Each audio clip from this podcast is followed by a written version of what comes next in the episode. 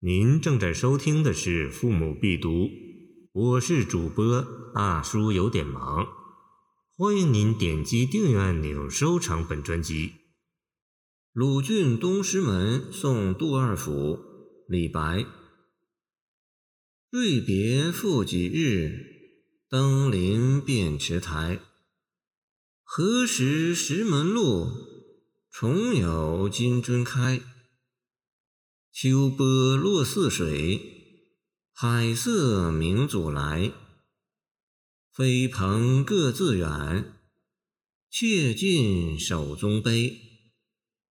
古人言游必者友，又称朋友为交游。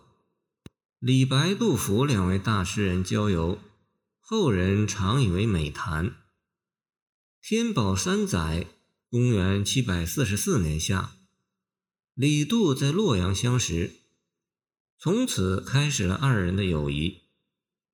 用闻一多先生的话说，是春天里太阳、月亮走碰了头，二人天机清妙，相互赏识，志趣投合，因而相期时瑶草，见杜甫赠李白。是年夏秋间为梁宋之游。天宝四载秋，又同游兖州。这首诗就是同游兖州后，李白在鲁郡东师门送别杜甫的一首著名诗歌。鲁郡即兖州，题中的二是杜甫的排行。据杜甫与李十二白同寻范时隐居称：“余亦东门客，怜君如弟兄。”坠眠秋共被，携手日同行。可以想见二人这次亲如兄弟的游历精彩。诗歌开头二句便说：“因为要分别了，所以几天来都在载酒而游，为即将离别而痛饮，并抓紧时间游览遍了鲁郡的山川名胜、池台亭阁。”唐人送别通常都在日暮的时段里，而李杜之别竟是持续了数日。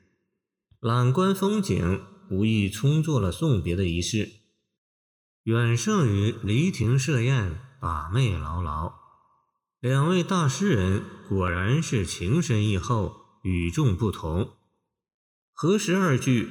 何年能在这石门路上像这样金樽重开？既是申明前二句坠引和及时游观的理由，也是表达对这次同游的珍惜，还有对再次同游的期盼。李杜在一起同游，不仅仅是游山玩水而已。杜甫的“何时一樽酒，重与细论文，见春日忆李白”，透露了个中消息。秋波二句。融情入景，极具美感。诗人扣住游观，就地取材，以跨域辽阔的泗水、主来山为大环境，安排这场送别，让永恒的青山绿水见证他们的情谊。落明二字之用，大有情谊漫溢山川的意味。又且山明水秀，物色清澄，人处其间。如在水晶，表里澄澈。此正是唐诗中一种写情意的方法，借清澄明净的物象，敞放心灵的天窗，袒露纯洁无瑕的感情。如一片冰心在玉壶，见王昌龄芙蓉楼送辛渐，蜀江水碧蜀山青之类，见白居易长恨歌。今日读者明白这一点很重要。南宋诗论家严语评得好：“五六曲景清旷，非胸怀如此者，对此亦坠盲昧。”见李太白诗存。此别之后，李白又有“沙丘城下寄杜甫”诗，其思君若闻水，浩荡寄南征之欲。可以帮助我们进一步体味秋波二句融情入景所深蕴的情意。末二句以飞蓬欲别后的漂泊，寄慨深长，珍重之意不言自明。以劝酒作结，照样开头，情味悠长，貌似爽语，实无限低回。